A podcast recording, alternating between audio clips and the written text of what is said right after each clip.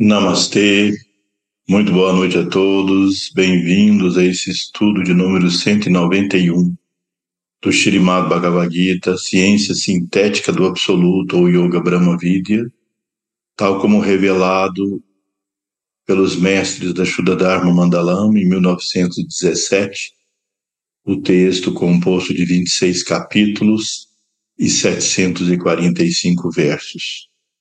Nós estamos estudando agora o penúltimo capítulo, capítulo de número 25. Então vamos iniciar como fazemos sempre, invocando as bênçãos do Senhor Ganesha, aquele que remove todos os obstáculos e aquele que representa a memória cósmica, e as bênçãos do Senhor Narayana, em sua forma de Nara Narayana, como Senhor de Badari, Senhor de todos os yogis, como Narayana, Naradeva, o primeiro dos homens, Sarasvati Devi, a deusa da sabedoria, o grande sábio Vyasa, e proclamamos eternamente vitória, iniciando o estudo do Vide, a ciência sagrada. E nós reverenciamos a Nara Narayana encarnados como Arjuna e Krishna para a proteção de todos os seres e a promulgação do Sanatana Dharma. Coloquemos as mãos juntas em Pranamudra no centro do peito. Om Ganana Tua गणपतिगुं हवामहे कविं कवीनम् उपमश्रवस्तमम् ज्येष्ठराजम् ब्रह्मणा ब्रह्मणस्पत अनशृम्भं नुतिभिसीद सादनम् ॐ श्रीमं महागणपतये नमः नमस्ते नरदेवाय नमो। नारायणाय च बादरीवननाथाय योगिनं पातये नमः। नारायणं नमस्कृत्य नरं चैव नरोत्तमम्। देवीं सरस्वतीं वियशम् ततो जयमुदीरये। नारायणाजतौ जगाताैस्तिस्तैस्तिस्तौ शूदसङ्कल्पनतौ च वंदे कृष्ण अर्जुनौ सदा। ओ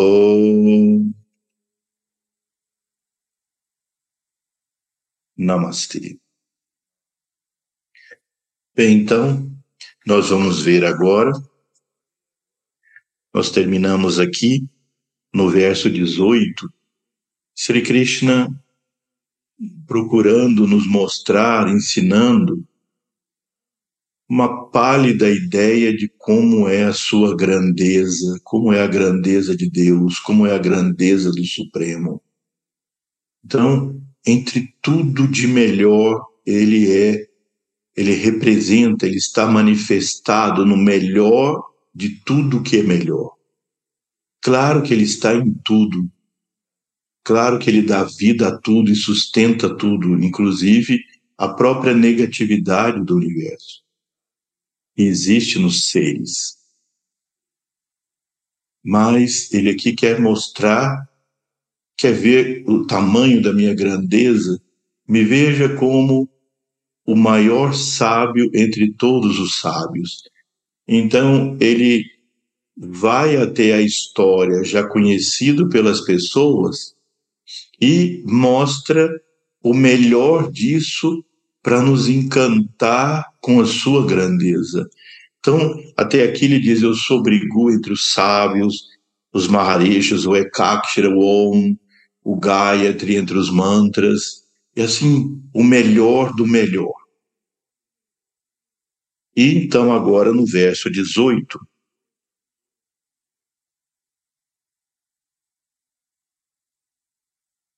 Nós já vimos, agora o verso 19, eu sou a austeridade na disciplina de todos os aspirantes e o guia daqueles que estão na senda do adeptado. Eu sou o silêncio em todos os yogicos mistérios e o transcendente conhecimento de todos que sabem. Então vamos ver, como fazemos sempre, esse verso em sânscrito. Dando damayatam asminitir asmi digishatam. Maunam shaivasmi guhyanam gyanam gyanavatam aham. Então, dando damayatam. Dando aqui é uma flexão gramatical de dandaha. É dandaha. Danda é o bastão, o cetro. Provavelmente, Sri Krishna se referiu ao Danda, ao Danda, ao cetro. Se você observar o resto da frase, ela literalmente difere um pouco da tradução feita pelos tradutores da Shuddha Dharma Mandalama. Fala, eu sou a austeridade na disciplina de todos os aspirantes. Disciplina de todos os aspirantes. Ele diz, Dando Damayatam. Dando Damayatam. Dando Damayatam significa danda é como bastão, como se fosse o bastão que na Índia não é raro ele ser usado como castigo. O bastão. Damayatam. Damayatam significa entre os meios de promover a justiça de castigar a injustiça. Então, isso exige algum, algum estudo. Dandou Damayatam. Veja, a humanidade, no processo evolutivo de todos os seres, não só a humanidade, o que significa evolução? Evolução é a evolução da consciência. Observem que a matéria,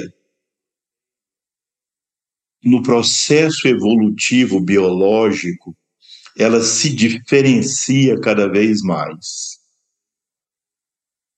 Matéria e consciência, Purusha e Prakriti, é o jogo da dualidade cósmica. No nível mais denso, os átomos, moléculas, estão organizados de uma forma complexa, numa matéria simples, para expressar o estado mais simples de consciência, que é no nível mineral. A matéria se torna mais complexa com órgãos, tecidos, sistemas. No vegetal, a matéria se torna ainda mais complexa no reino animal. Órgãos, circulação de sangue, batimento cardíaco, produção de hormônios, mais complexo do que no reino vegetal. E no sentido do sistema nervoso, no ser humano isso se torna mais o mais complexo dentro do reino uh, animal. Então nós percebemos que a matéria ela se torna cada vez mais diferenciada em órgãos, sistemas, tecidos, glândulas, hormônios, controle de substâncias, dinamicamente, milhões de coisas acontecendo para expressar estados mais amplos da consciência ou do purusha. Então, no mineral é rudimentar, no vegetal um pouco mais complexo, no animal ainda mais no reino humano, mais nos siddhas, mais nos devas. Então a consciência ela evolui no sentido da unidade e a matéria evolui no sentido de multiplicidade para expressar como instrumento cada vez mais as qualidades do Purusha. Então, o universo não é nada mais, nada menos do que um jogo entre consciência e substância. A expressão da consciência na substância sofre o jogo das trigunas, as três qualidades da matéria, tamas, rádias e sattva. Como nós já vimos em outros capítulos desse nosso estudo, tamas é uma força cósmica, é uma qualidade da matéria cósmica que condensa, que densifica.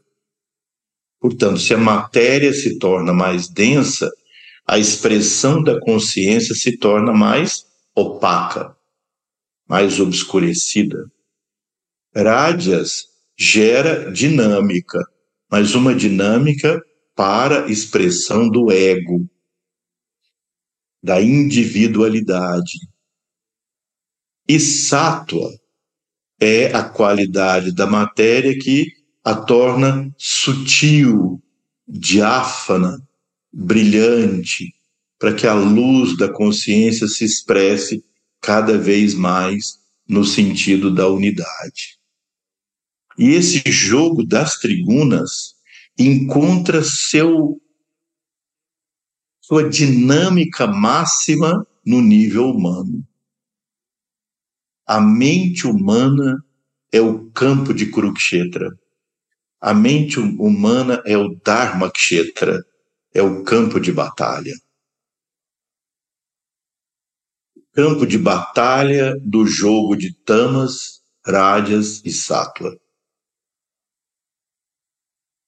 no próprio Bhagavad Gita, os Kauravas representam Tamas, os Pandavas representam Sattva. Na luta, e eventualmente Tamas superando Sattva, leva a obscuridade, a ignorância, ao sofrimento. Então, nós somos seres de natureza mista permeia nossa mente, nosso intelecto, qualidades de tamas, rádias e sátua.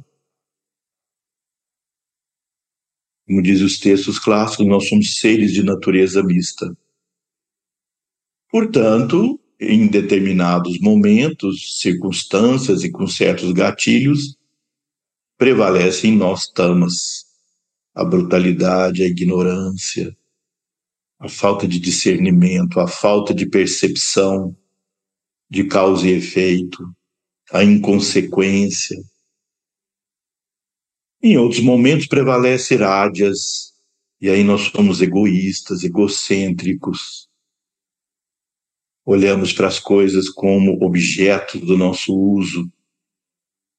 Em alguns momentos prevalece sátua, então aparece o nosso melhor lado, aparece o nosso desejo do bem comum, aparece a nossa vontade de servir, aparece um sentimento de felicidade pelo bem de todos, e aparece então essa conexão espiritual de devoção. Então a evolução significa a transmutação gradual de tamas e rádias Irajas em sátua. Mas nós não podemos deixar de perceber que se nós analisamos a história da humanidade, Tamas ainda prevalece com muita intensidade. Então, quando as pessoas se matam nas guerras, nos conflitos, quando as pessoas se querem mal, quando as pessoas querem o sofrimento do outro, quando as pessoas são impulsionadas pela vingança, pelo rancor, pela mágoa, quando as pessoas são impulsionadas pelo desejo de destruir, destruir o outro, destruir a terra, destruir o ambiente, destruir algo, destruir a religião do outro, destruir a crença do outro, destruir o outro em si. Isso é tamas prevalecendo. Então, nós podemos observar que na evolução da humanidade, uma humanidade muito primária, muito tamássica ainda, em tempos antigos, como você, se você fosse o senhor Narayana, se você fosse aquele que governa a evolução do mundo, e visse, observasse aqueles que são também os tutores da humanidade, os líderes em cada época, como você, que estratégia você teria que usar para manter o convívio social minimamente humano, minimamente civilizado, que as pessoas não se matem, não roubem, não firam, não desejem o mal, façam o mal. Apenas pelo aconselhamento, Tamas não reage. Apenas pela, pelo convencimento intelectual, Tamas não reage. Proselitismo religioso de fazer o bem, de querer o bem, não, as pessoas tamásicas não reagem. Então, vou dar um exemplo, que é o que me vem aqui. Claro que isso tem outros aspectos mais profundos, mas dentro desse raciocínio, todos os códigos antigos ditos revelados por Deus são códigos que trazem muito não e trazem implícito um castigo que é se você deixar de cumprir aquilo.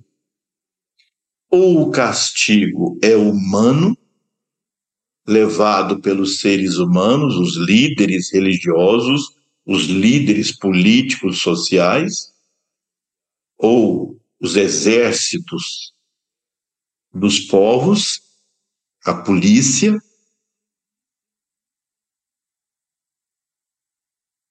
então, ou é de natureza espiritual. Então, você vê, por exemplo, que na tábua dos Dez Mandamentos, nove são não. Não isso, não aquilo, não aquilo, não, não, não. E embutido implicitamente que se você não cumprir isso, se você for um criminoso diante desses mandamentos, você será castigado. Diante de uma humanidade bruta, obscura, com predomínio de tamas, não há outra maneira de fazer com que a sociedade se mantenha minimamente civilizada. E até hoje, se nós analisarmos friamente, se nós analisarmos estatisticamente, se nós analisarmos sociologicamente, quantas pessoas deixariam de cometer crimes se não houvesse o risco do castigo. Quantas pessoas deixam de cometer crimes por uma maturidade da consciência, por respeito às outras entidades? por aceitação das diferenças. Ao longo do tempo, o castigo imposto pelos humanos aos humanos e a promessa de um castigo divino caso o humano não funcione, você irá para o inferno eterno. Você vai para lugares de muito sofrimento. O seu karma será de muito sofrimento. Os deuses estão constantemente te vigiando. Os deuses estão constantemente te julgando. E os deuses estão constantemente te dando méritos pelas coisas sátuicas que você faz e te castigando pelas coisas negativas que você faz, ou pensa, ou sente. Como eles entram nos meandros da nossa mente, até os nossos desejos mais recônditos e os nossos crimes mais íntimos são vistos e castigados. Uma humanidade onde predomina tamas, isso é controlador do funcionamento social. Por isso, exige código penal, existe código penal, código civil, código isso, código aquilo. Quanto mais os países têm complexas leis, mais cerceando a liberdade pelo medo do descumprimento daquilo que é ético. E, de fato, nem mesmo na humanidade nos dias de hoje, e talvez até menos nos dias de hoje, nós podemos contar com essa maturidade ética das pessoas. E muitas vezes nem mesmo de governantes.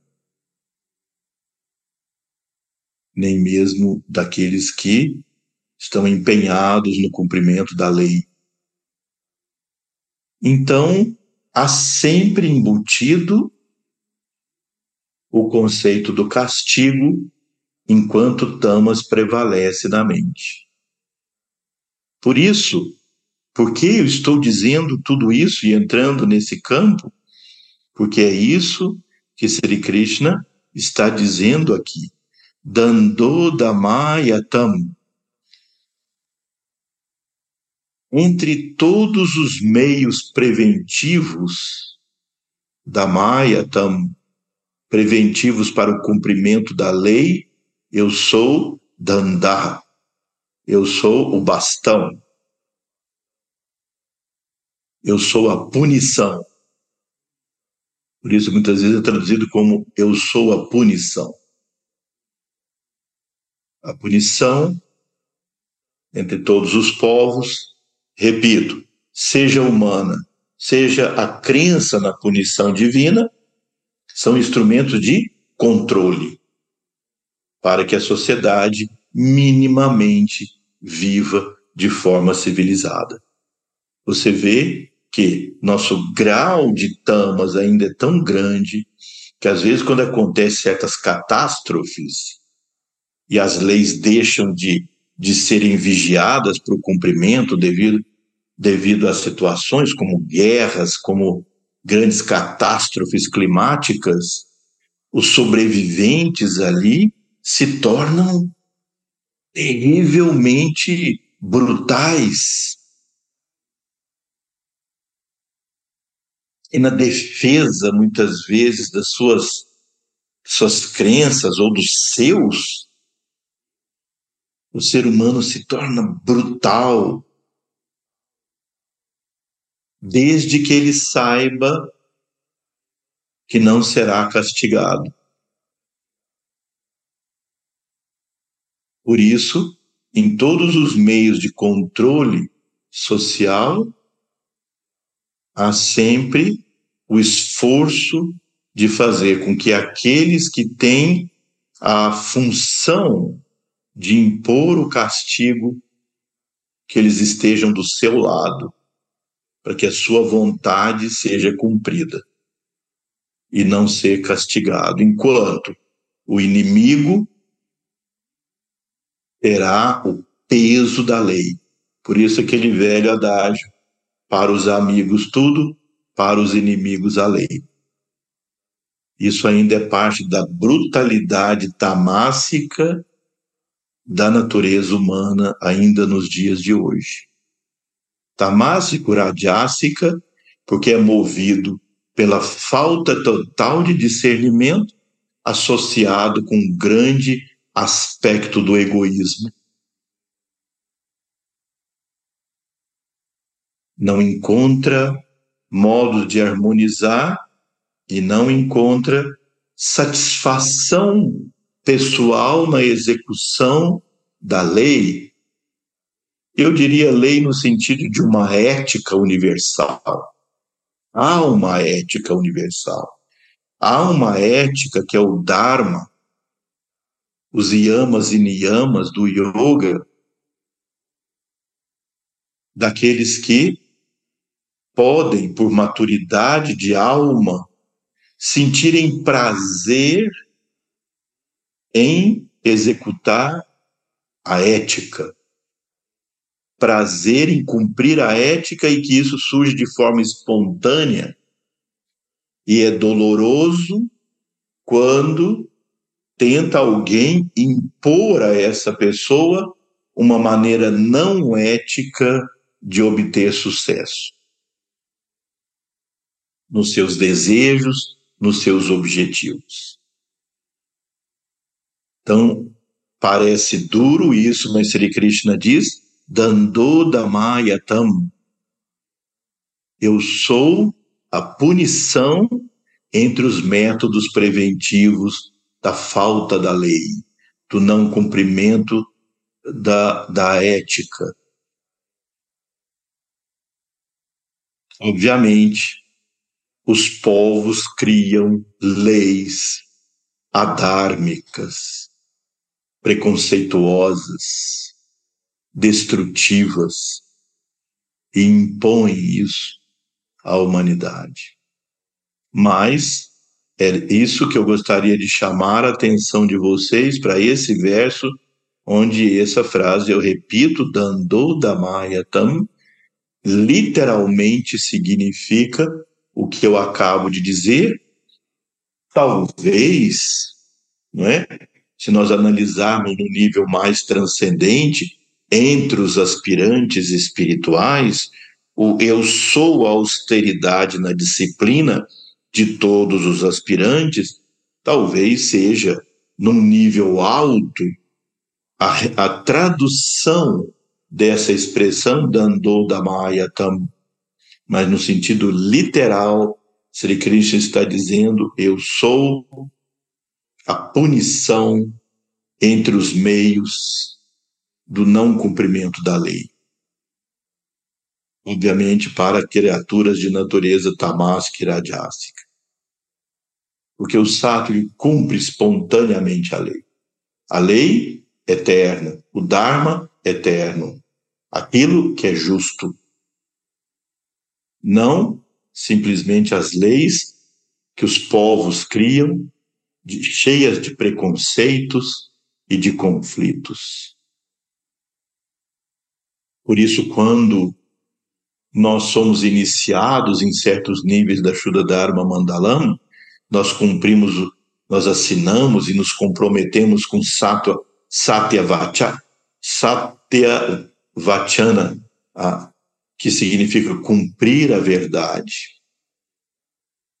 E aí uma das promessas é: deixarás de cumprir os costumes dos povos que sejam contrários ao Dharma, os cumprirá enquanto for necessário no convívio social, que obviamente podem haver leis criadas pelos povos que conflitam com nossa consciência. Porém, vivendo numa sociedade onde há a coerção promovida pelo sistema de leis para que seja cumprido. Se você não cumpre, você poderá ser castigado, preso, etc. Então, eventualmente, um yogi cumpre os deveres da sociedade até que ele consiga ajudar a humanidade a entender que essas leis são transitórias, passageiras e destrutivas para o Dharma. Elas são a Dharma. E na continuação ele diz: Asmi, então, dando damayatam asmi. Dando damayatam asmi. Eu sou asmi, a punição entre os métodos de não cumprimento da lei. Depois, nitihi. Nitihi significa a própria conduta, a conduta correta. Asmi, eu sou. Digi Shatam, entre todos aqueles que buscam a vitória, o sucesso. E essa é outra questão da natureza social humana. O ser humano é um ser humano social por natureza. Por isso, quando a Organização Mundial da Saúde diz saúde é um estado de bem-estar físico, mental e social completo, e acrescentando o valor espiritual e espiritual completo, e não meramente a ausência de doenças. Então, um ser humano, para ser saudável, ele deve conseguir manter o convívio social no nível que produza harmonia dentro dele. Obviamente, isso não significa seguir os ditames da sociedade e viver contra a sua própria consciência. E encontrar alegria e felicidade no convívio daquilo que é vicioso, destrutivo e que causa sofrimento. Mas quando diz eu sou nitihi, a própria conduta, conduta adequada, correta, de Gishatam, entre aqueles que buscam o sucesso, entre aqueles que buscam a vitória. Veja que profundidade social é esse verso, esse shloka o ser humano tem objetivos chamados purushartas, objetivos fundamentais na vida, objetivos essenciais, e nós já temos também estudado. Todo ser humano busca prosperidade, arta. Obviamente, como nós já dissemos também, o conceito de prosperidade é diferente de uma pessoa para outra. Mas quanto do descumprimento de uma ética, quanto de mentira, quanto de distorção da verdade nós usamos como instrumento para obter sucesso. Então, que é de fato sucesso? Sucesso não é apenas você ter ótimo resultado profissional. Isso talvez possa ser traduzido como prosperidade pode ser traduzido como ganho, quando você profissionalmente é reconhecido, humanamente é reconhecido, tem um grande convívio social, tem família, tudo aquilo que são os valores do, do sentido de sucesso. Porém, se os instrumentos para obtenção do sucesso forem não éticos, forem baseados na mentira, forem baseados na manipulação, forem baseados no engano, na esperteza, na esperteza negativa, né, dessa palavra em português, que o esperto em outros idiomas quer dizer aquele que tem conhecimento, que tem clareza, que tem uh, o bojo do conhecimento adequado, o expert. Mas aqui a esperteza da malandragem para se obter sucesso nos seus objetivos, isso é contrário ao Dharma. Então, Sri Krishna diz: Eu sou a reta conduta daqueles que buscam o sucesso. Vejo que no campo de batalha, na guerra do Mahabharata, quantas vezes os Kauravas usaram de meios ilícitos no campo de batalha para obterem sucesso.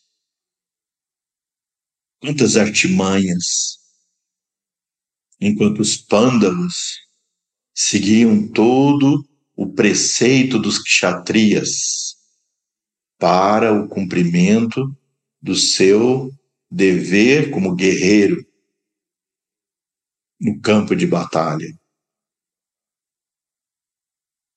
Rama, Sri Rama, no Ramayana, foi o exemplo mais perfeito e completo de como um ser humano busca seus objetivos, mas o faz completamente dentro de uma ética universal e espiritual. Então, sucesso de fato é você conseguir aquilo que você entende por prosperidade, mas dentro da ética e da espiritualidade. Dentro da compreensão de que cada ser humano é uma expressão do Supremo. Não explorar, não agredir, não usar de meios ilícitos do ponto de vista ético e espiritual. E aí, quem consegue prosperidade e sucesso usando meios éticos, quando ele consegue o resultado, ele tem a sensação da vitória. Não a vitória sobre os outros, mas a, a vitória sobre os desafios que foram impostos para o processo de obtenção do sucesso. Mas ele se sente em paz no coração. Aquele que obtém o sucesso por esses meios ilícitos e não éticos, nas artimanhas, na malandragem, mentira, e se orgulha disso ainda, e se orgulha dessa prepotência e a vaidade, ainda que a pessoa tenha um conjunto de posses materiais, inclusive humanos, de sucesso e tudo aquilo que a sociedade uh, mostra como busque isso, tenha sucesso nisso, a alma da pessoa sofre. Há um conflito interno. E não há paz no interior dessa pessoa. Ainda que ela possa dizer que sim, porque raramente, muito raramente, essas pessoas admitiriam dor da consciência de usarem esses métodos. Conseguirem compreender que isso está fora dessa harmonia cósmica e que causa sofrimento mesmo com esse aparente sucesso. Então é extraordinário isso do ponto de vista social. Nitir asmi digi shatam. Digi shatam. Então, eu sou a própria conduta, eu sou a conduta adequada, a conduta ética, eu sou asmi. Digi shatam. Entre todos aqueles que buscam a vitória Mauna. Mauna é o silêncio. Mas não é o silêncio só da boca fechada. É o silêncio conquistado pelo, pela paz mental, pela austeridade do pensamento. Por silenciar o conjunto desses conflitos dos desejos humanos da hipnose provocada pelos sentidos e a mente, e retiram a paz. Então, Maunam Cha e Eva também Asme, eu sou. Guryanam, entre os segredos. Portanto, entre os segredos, eu sou o silêncio os maiores segredos da natureza são revelados àquele que consegue manter sua mente em silêncio ao longo de, de algum tempo na meditação. Só aí, de acordo com Patanjali, Yogash, Titavrita e Nirodha, e ele diz, quando se alcança esse estado o conhecedor e o objeto do conhecimento são um só. Ou seja, há objetividade na percepção de como o cosmo funciona, como você funciona, como você resolve os seus problemas com o silêncio. Agora, há um ditado que diz: quando uma informação está somente com uma pessoa, ela é o segredo. Quando ela está com duas, ela já é comunicação. E quando ela está com três, ela já é do conhecimento de todos. Então, o silêncio é o principal segredo. Por isso, muitas vezes, excesso de exposição em redes sociais, onde as pessoas contam diariamente o que estão comendo, onde vão, de onde voltaram, o que estão fazendo, não só no aspecto profissional, mas no aspecto pessoal, mostrando muitas vezes a sua intimidade, assim, escancarada publicamente, isso traz mal-estar e problemas. Porque a mente humana fica ali remoendo e as pessoas se alimentam dessas informações. Para algumas pessoas, que são suas amigas de fato, pessoas que te querem bem, essa informação traz alegria. Que bom que o meu amigo está numa situação boa. Mas para muitas pessoas, isso é fonte de inveja, de rancor e de luta. Porque é característico da inveja a vontade de estar no lugar que o outro está, mas não a vontade de fazer o esforço que o outro fez para estar aí e minimizar o valor daquele que alcançou e da coisa alcançada. Isso consome energia, gera más energias em torno das pessoas. Então nós precisamos ser um pouco discretos também nisso. E muitas vezes não alimentar as malícias que surgem dessas conversas e conversas e conversas e conversas.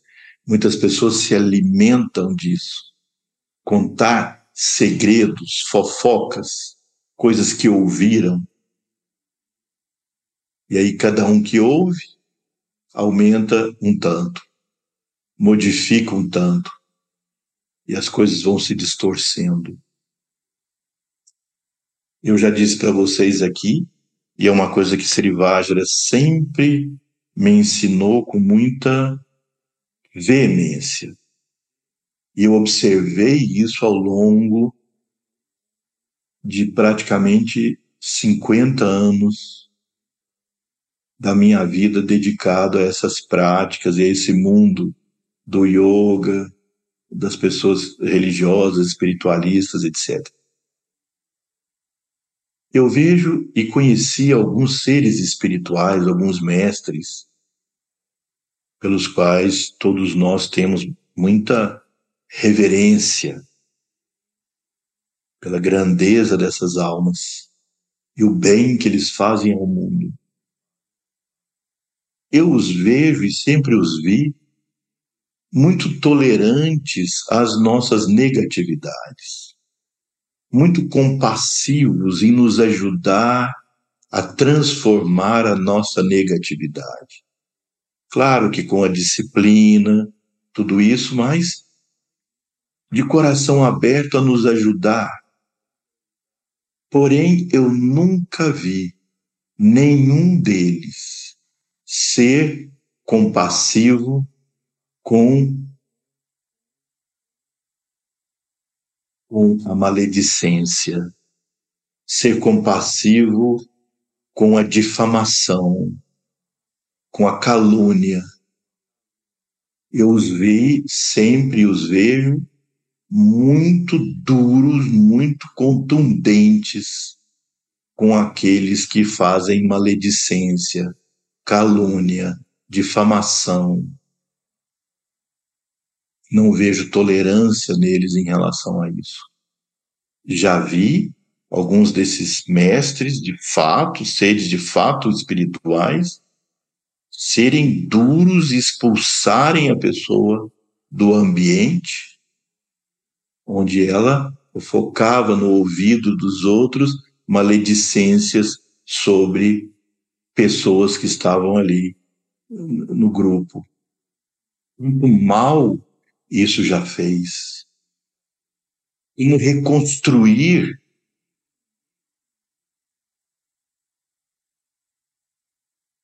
a imagem de alguém que foi destruída por meio da maledicência, da calúnia, e da difamação.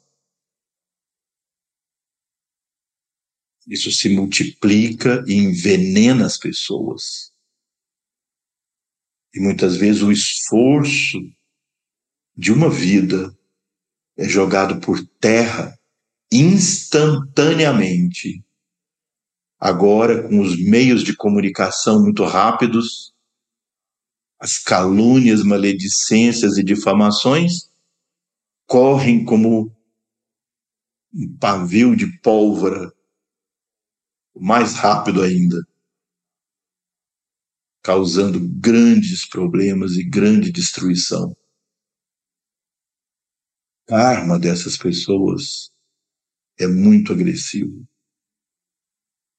Então, nós sempre rogamos aos grandes seres para nos dar sempre sabedoria, de encontrar o momento em que o silêncio é a melhor sabedoria.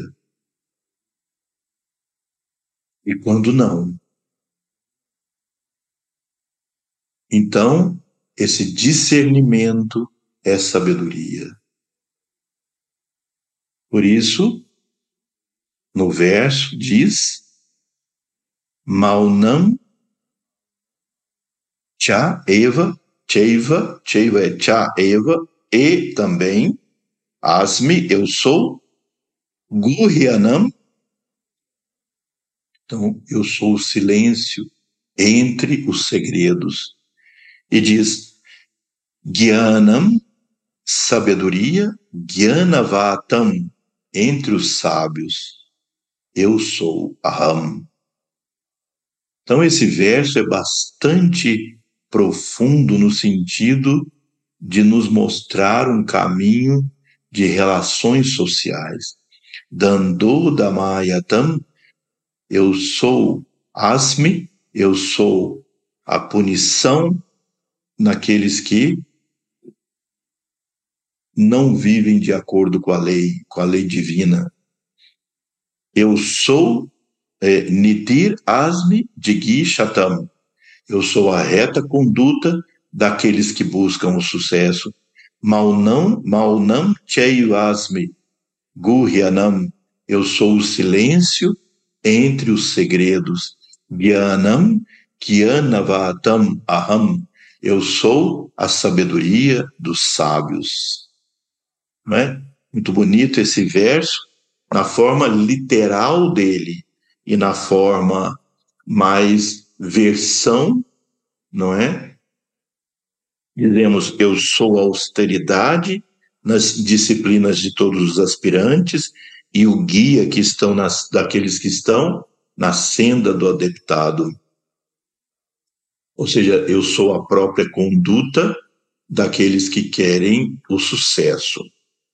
Eu sou o silêncio em todos os iógicos mistérios e o transcendente conhecimento de todos os que sabem, a sabedoria entre os sábios. Agora vamos ao próximo verso. Então, com esse verso, nós terminamos o, o resumo dos seis capítulos do Karma Shatkam.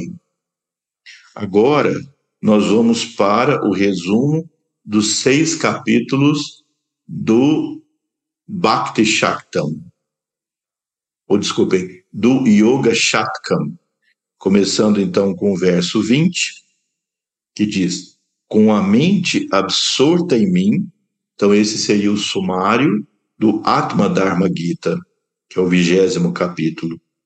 Com a mente absorta em mim, se tu meu devoto, dedicando a mim todos os teus atos e rendendo teu ser a mim, busca refúgio em mim. Deste modo, disciplinando-te, tu me alcançarás. Então também vamos ver esse verso em sânscrito. Man manabhava madbhakto madhyadi mam namaskuru mam eivaishyasi yuktaivam atmanam matparayanaha. Vejam, matmanaha.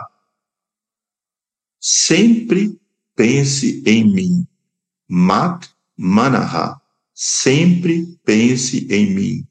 Mim, aqui, não se trata só de Sri Krishna, como uma entidade histórica, se trata do Ishvara, o Supremo Senhor que Krishna representa na Gita e como avatara de Narayana, assim como Jesus fez, assim como Rama fez. Matmanaha, sempre pensa em mim. Bhava, ser. Mat, meu. Bhaktaha, seja meu devoto. Mat, meu Yadi, meu adorador, meu adorador. Mam, meu Namaskuru. Namaskuru é, vem do, como Namaskar, Namastê, Namaskar.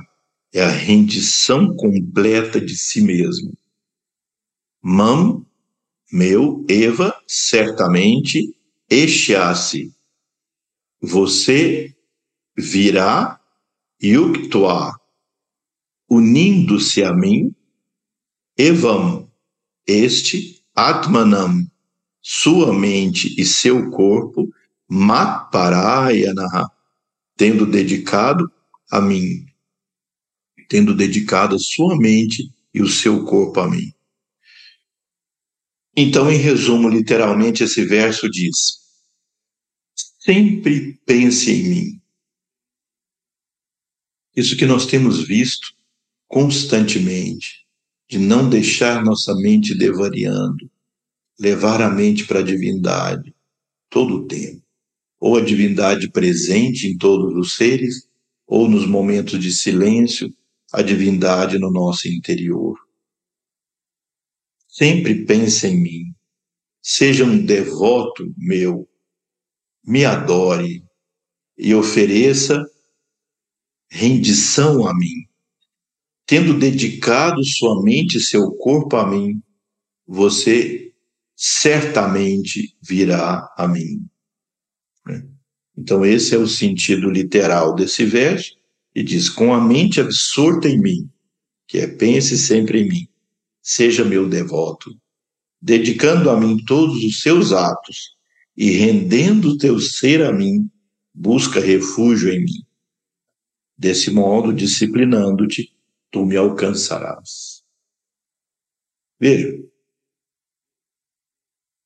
nós estudamos no nosso estudo passado alguns versos do Sanatana Dharma Dipika, no volume 1, onde o Senhor Narayana revela que o esforço mental da concentração não é suficiente para nós transcendermos o condicionamento da mente.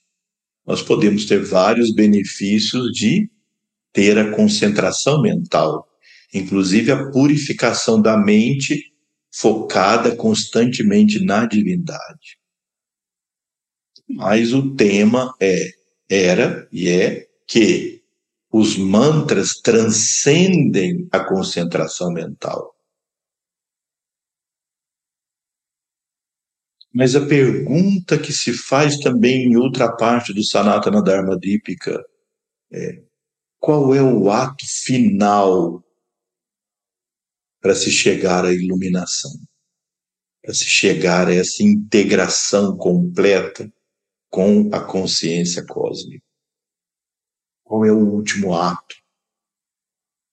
E o último ato não é nem a concentração e nem é o mantra o último ato, segundo os textos sagrados, é a completa rendição de si mesmo.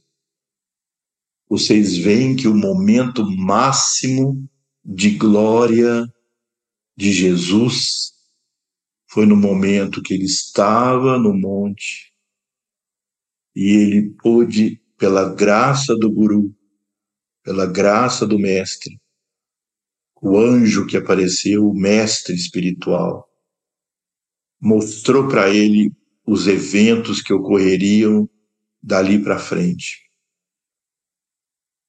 E ele disse, num tom de sofrimento: Se é possível, afasta de mim esse cálice.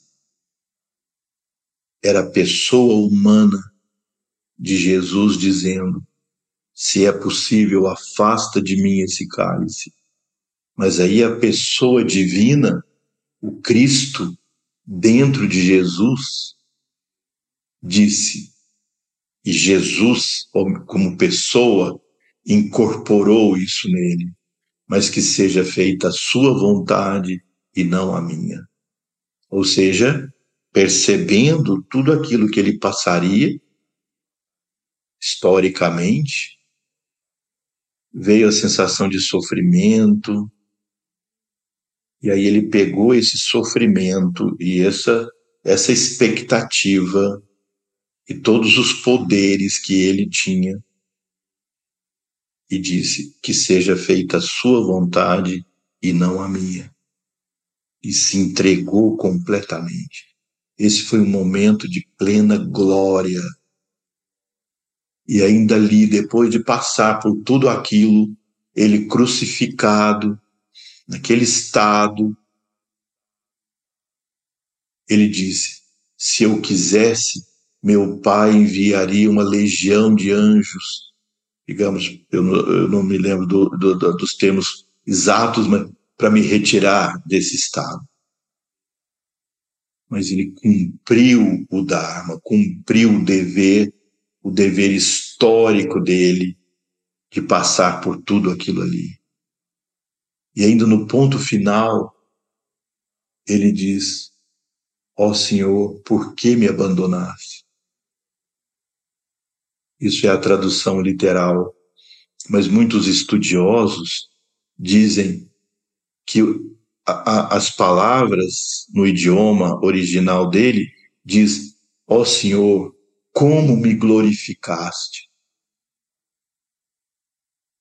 Por isso, talvez essas palavras possam ter os dois significados. O humano, o ego, diz: Por que me abandonaste? E a parte divina e espiritual diz: Como me glorificaste? Então é o alto sacrifício total.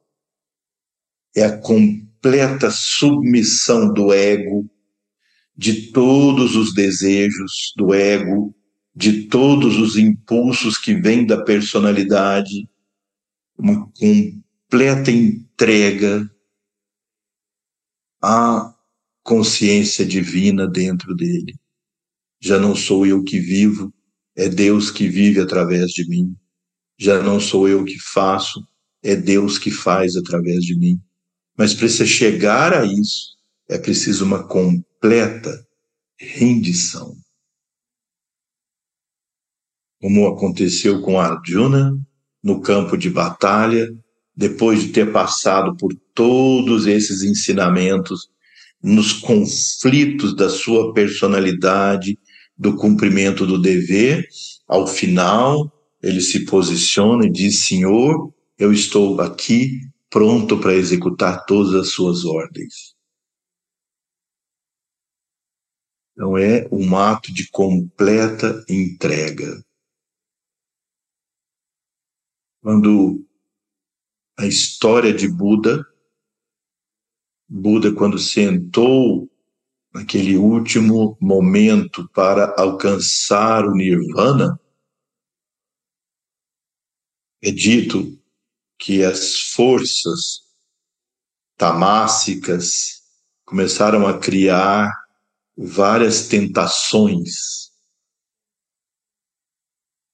Mas Siddhartha Gautama já estava num nível tão elevado de, de consciência que essas coisas comuns não lhe encantavam. Mas finalmente, depois de tudo aquilo que não lhe encantou e não o perturbou daquele estado estático, estável ele olha no lago que está na frente dele, ou no rio, e vê a sua própria imagem física. Ou seja, e essa imagem então se eleva, se levanta e fica diante dele.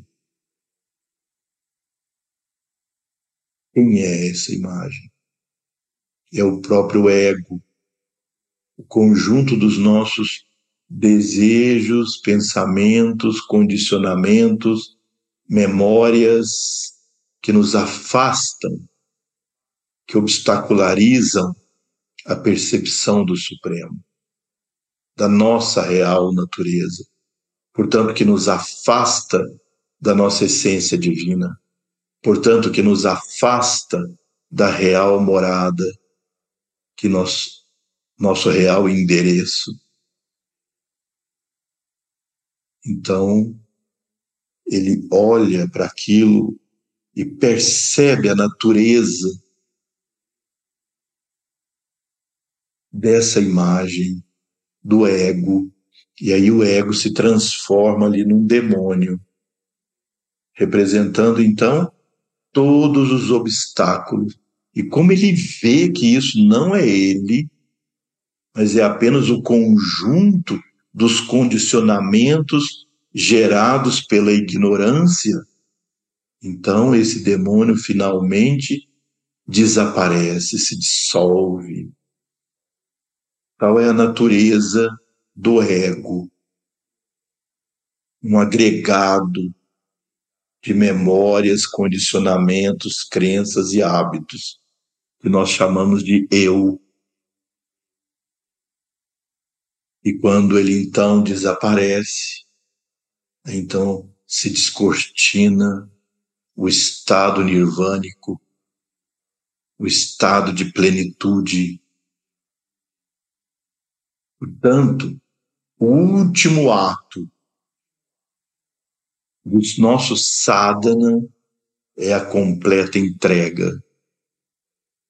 Por isso que todos os nossos sadhanas, todas as nossas práticas, os pujas, os yagyas, nosso sadhana diário, o, o sandhya, todos eles incluem o namaskar.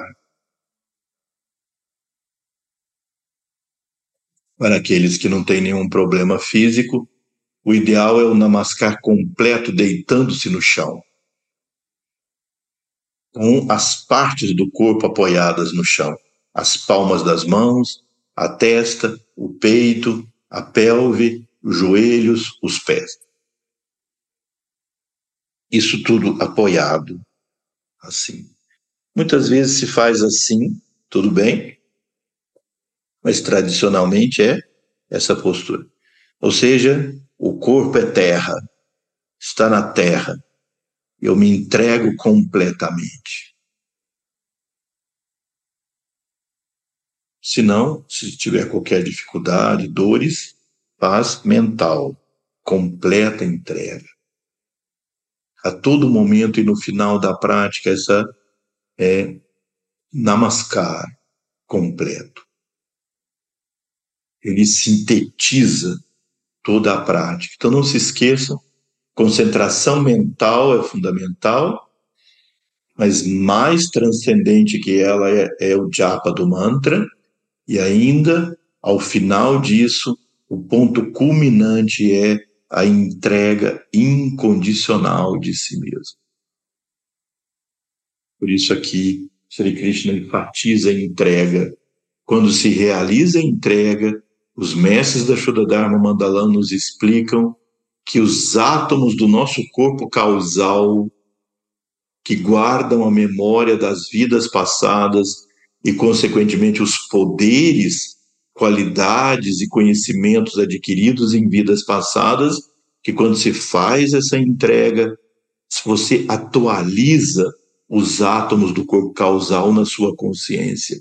Então, quando você faz essa entrega completa, esses poderes e qualidades que vêm da sua alma se expressam na sua vida. Você readquire não não a memória dos fatos que não tem maior importância, quem você foi na vida passada, as histórias que você viveu e até às vezes com quem você viveu.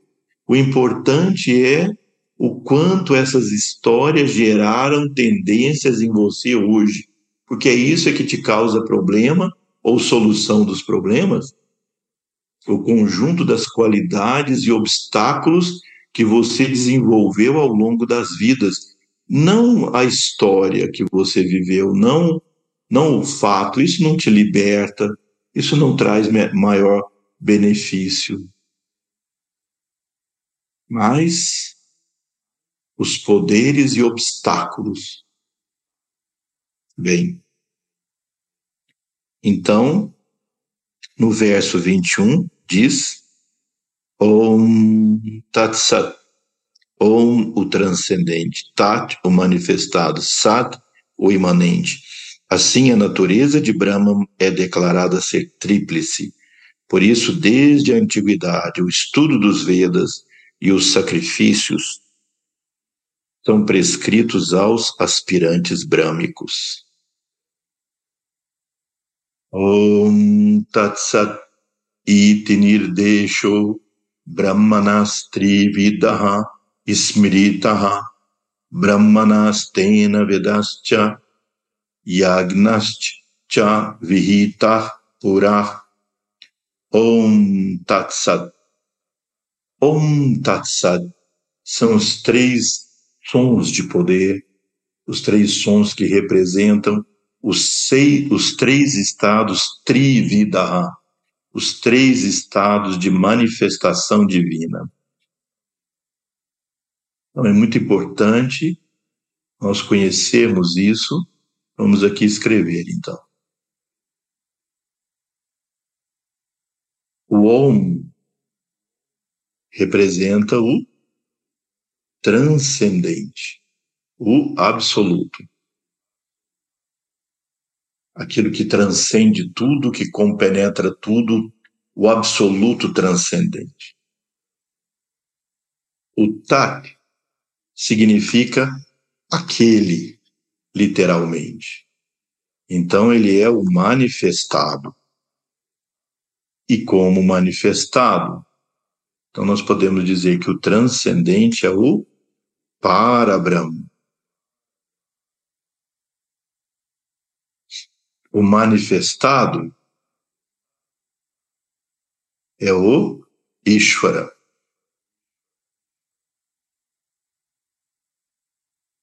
A forma manifestada da divindade.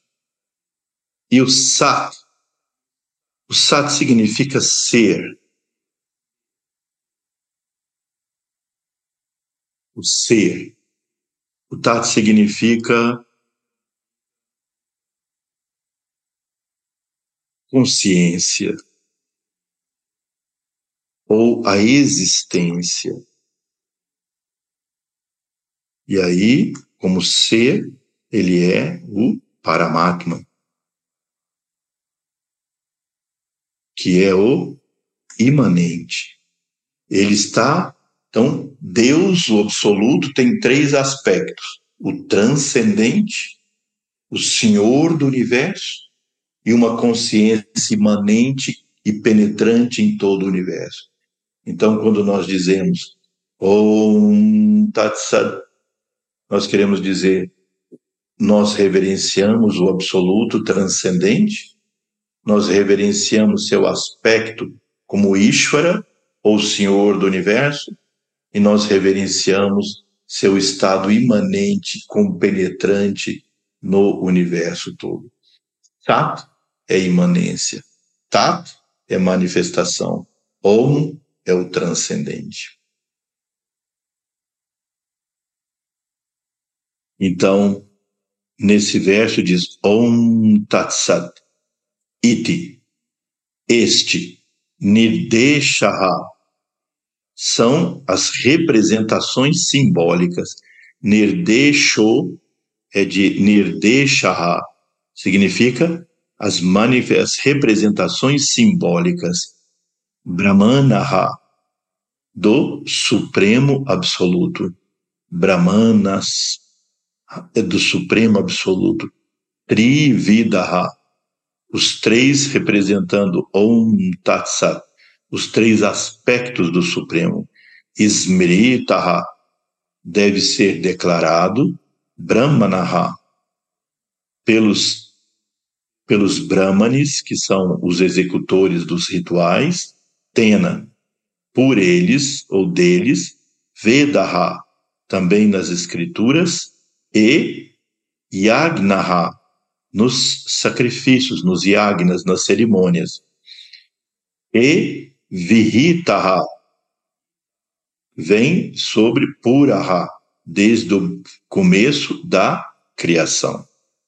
Bem, então aqui Sri Krishna diz, Om Tat Sat os três aspectos supremos da divindade: o absoluto, o manifestado na forma do Ishvara e o imanente em todo o universo. Isso são representações simbólicas que todos os devotos, que todos os brahmanes, aqui significando aqueles que praticam o caminho espiritual, devem conhecer tal como revelado nos Yagyas, ou seja, desculpe, tal como revelado nos Vedas e tal como execu executamos nos Yagyas. Porque nos Yagyas, nas cerimônias, nos Púdias e Yagyas, nós reverenciamos a divindade nesses três aspectos de absoluto, imanente e como Senhor do universo. Então, para esses três instrumentos, os Brahmanes, que aqui Brahmani não é uma casta, mas Brahmani significa o devoto, o dedicado à execução das práticas.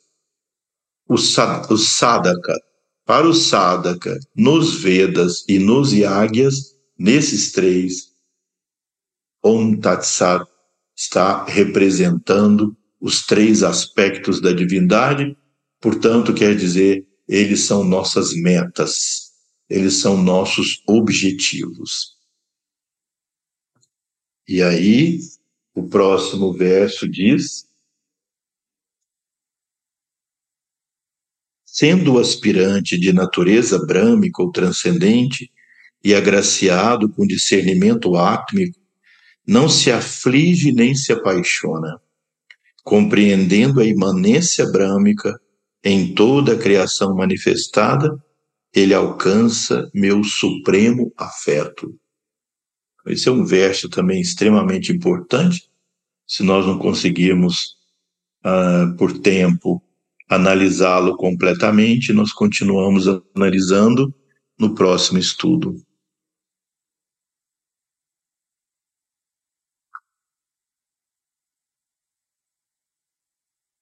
Brahma Bhutaha Prasanatma Na Shochasi ou Cho shochati na kankshita samah sarveshu bhuteshu mad bhaktin labate param Brahma Bhutaha aquele que está situado no transcendente em Brahma.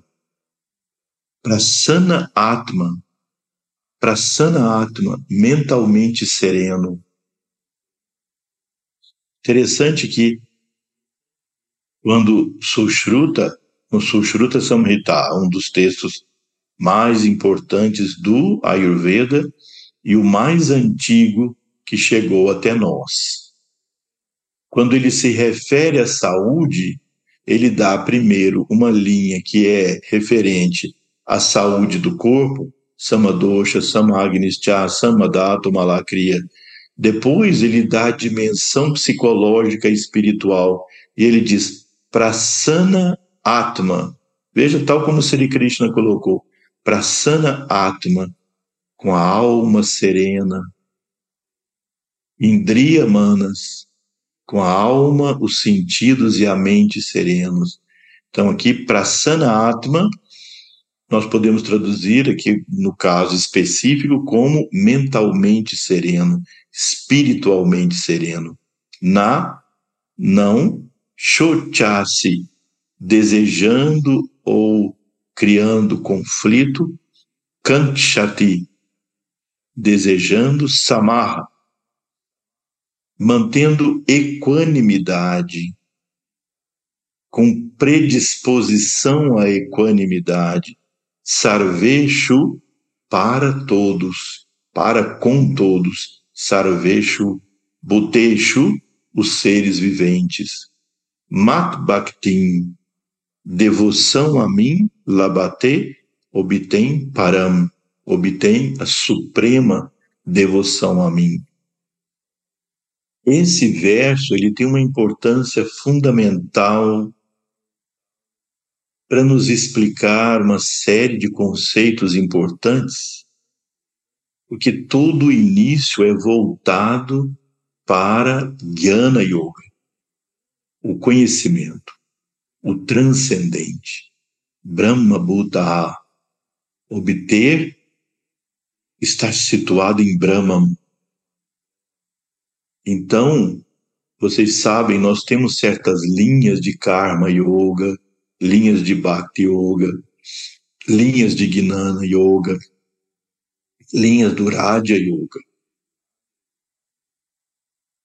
Então, ao longo da história, vários grandes sábios alcançaram a realização do supremo transcendente por meio do discernimento espiritual e a busca do que está além. Mas a história mostra e eles declaram como eles se encantaram também com a forma divina ou seja, muitos de nós podemos ter a idiosincrasia, a natureza de buscar o transcendente impessoal absoluto, supremo que está além de tudo. Mas nosso coração se mantém conectado com a grandiosa e gloriosa forma com que Deus se manifesta. Então, Saguna Brahma, Nirguna Brahma e Shuddha Brahma não são opostos. Não é que se realizar um, você não realiza o outro. Então, eu trouxe aqui algumas provas disso para ilustrar isso aqui para vocês. Então, dou alguns exemplos para vocês. No Satya Yuga, ou Krita Yuga, primeira era, quem foram os maiores sábios desse Satya Yuga? Os quatro Kumaras. Estão vendo eles aqui representados. Sanat, Sanatana, Sanandana, Sanatsujata. Os quatro Kumaras tão reverenciados na nossa tradição da Shuddha Dharma Mandalam. Eles são assim, kumaras, são adolescentes, são crianças. Só como representação da grandeza e da pureza deles. Os quatro se dedicaram toda a eternidade da vida deles à prática de busca do imanente, de Brahma, seu aspecto de Paramatma, o imanente. Dentro da Shuddha Mandalam, os quatro Kumaras dirigem a linha daqueles que renunciam a toda atividade externa e buscam essa iluminação da contemplação do Atma no coração. Por isso eles aparecem assim. Eles são filhos de Brahma, filhos do Deus Brahma.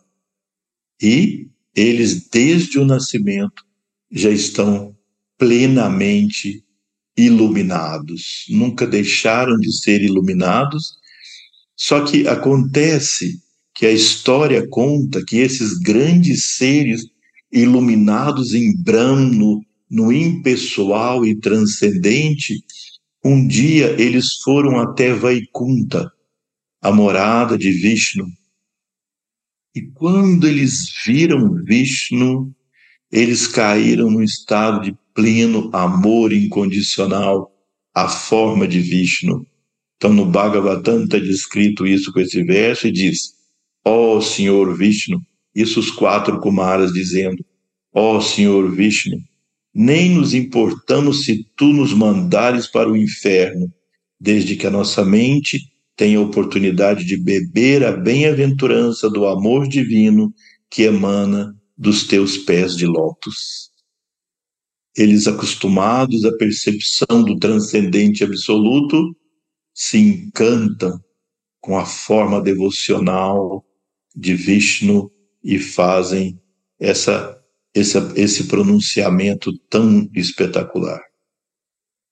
Depois, no Treta Yuga, o segundo Yuga, quem foi o maior sábio? No Krita Yuga, os Kumaras, no Treta Yuga, no Treta Yuga, o rei Janaka, também chamado Videha. Videha foi o pai de Sita, a esposa de Rama. Vocês veem aqui, Rama e Sita. Agora, ele foi também um meditador no absoluto transcendente, ele alcançou a iluminação realizando o transcendente. Um dia, o sábio Vishwamitra leva, vem até ele, vem até o rei Janaka e leva com ele Rama e Sita. Quando o, o rei Janaka, o Videha, vê Rama, encanta com a grandiosidade de Deus manifestado na forma de Rama. Então, ele se entrega a essa adoração de Rama. Obviamente, ele não perde a compreensão do transcendente absoluto, mas a forma graciosa com que a divindade se manifesta traz esse lado devocional. No Dwapara Yuga, o grande sábio, maior de sábio, dos sábios foi Shukadeva. Shukadeva é filho de Vyasa, do grande sábio Vyasa. Acontece que Shukadeva era um ser, uma alma extremamente iluminada. E é dito que ele viveu 12 anos dentro do útero materno, porque ele não queria sair para esse mundo carregado das ilusões. E um, e um dia o sábio Narada se aproximou da mãe, né? ele dentro do útero, ainda embrionário, e ele disse para ele da importância dele vir ao mundo para cumprir a missão divina. Então ele nasceu assim como um bebê normal da mãe, depois desses 12 anos, mas logo que ele nasceu, ele já adquiriu a forma de 12 anos. Né? Então, as histórias todas no Bhagavatam, e aí, quando ele, em meditação, viu, ele estava meditando na floresta, naquilo no impessoal absoluto. Então, os discípulos de Vyasa, andando pela floresta buscando lenha, viram Shukadeva em meditação imóvel. Então vieram até o mestre, até Vyasa, e disse a ele, Senhor, o seu filho Shukadeva está ali na floresta sentado em meditação absoluta, silenciosa e transcendente. Aí o sábio Vyasa disse para ele assim, disse para os discípulos, sussurrem no ouvido dele esse mantra. Bahapidam Natavara Vapur assim por diante. Então, que, que diz assim, Shri Krishna é adornado com uma coroa de penas de pavão em sua cabeça e exibe sua forma como o maior dançarino. Suas orelhas são decoradas com flores cárnica azuis. Seu chale é da cor do ouro brilhante. Ele usa uma guirlanda feita de contas Vaijayanti. Ele preenche os buracos da sua flauta com o néctar dos seus lábios. Seus louvores são cantados quando ele entra em Vrindavan, cercado por seus amigos pastores de vacas, e as marcas de suas pegadas embelezam a terra. Então, os discípulos de Vyasa sopraram esse mantra, contando as glórias de Krishna no, no ouvido do Vyasa, ou seja, de Shukadeva, que estava em meditação no absoluto. Imediatamente trouxe a consciência dele para o mundo e ele se tornou um dos grandes devotos de Krishna.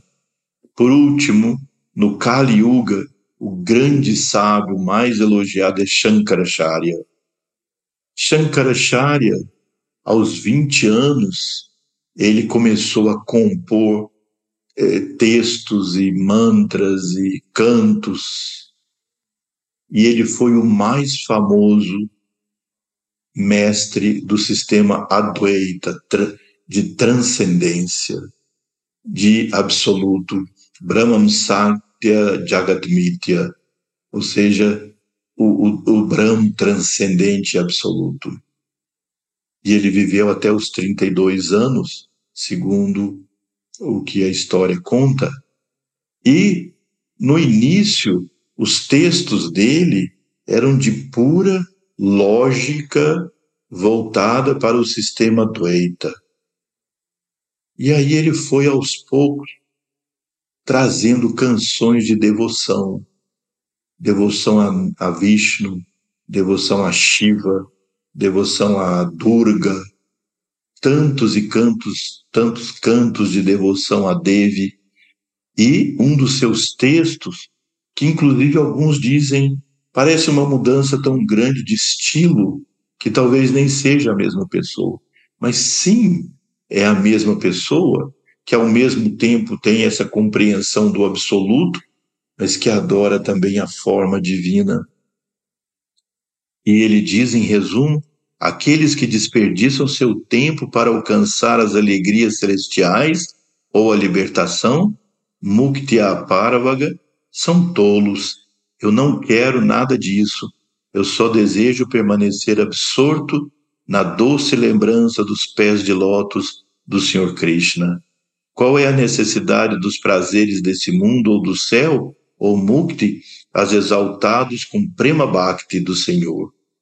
Então, onde eu quero chegar de tudo isso é o final dessa frase de Sri Krishna, que, mesmo mostrando a transcendência do Brahma Bhutaha, Prasanatmana, Sana, Shur Jati Na Kankshati, Sama Sarveshu Bhuteshu. Aí, bom, até aqui ele fala da adoração do transcendente. Mad Bhaktin Labate Param, conquista Parama Bhakti, a supremo, o supremo amor, a suprema devoção a mim, a mim aqui também representando o Ishvara, não é? Então, não há conflito entre a realização do supremo transcendente e a devoção às formas com que a divindade se expressa. Bem, nós fizemos uma boa evolução aqui no estudo de alguns versos e, se Deus quiser, vamos continuar aí na próxima semana. Vamos colocar as mãos juntas em Pranam Mudra. Om Purnamada Purnamidam Purnat Purnamudachyate Purnasya Purnamadaya Purnameva Vashishyate Om Shanti Shanti Shanti Hari Om Tatsat Namaste. Então, uma boa noite para todos, uma boa semana e até nosso próximo encontro.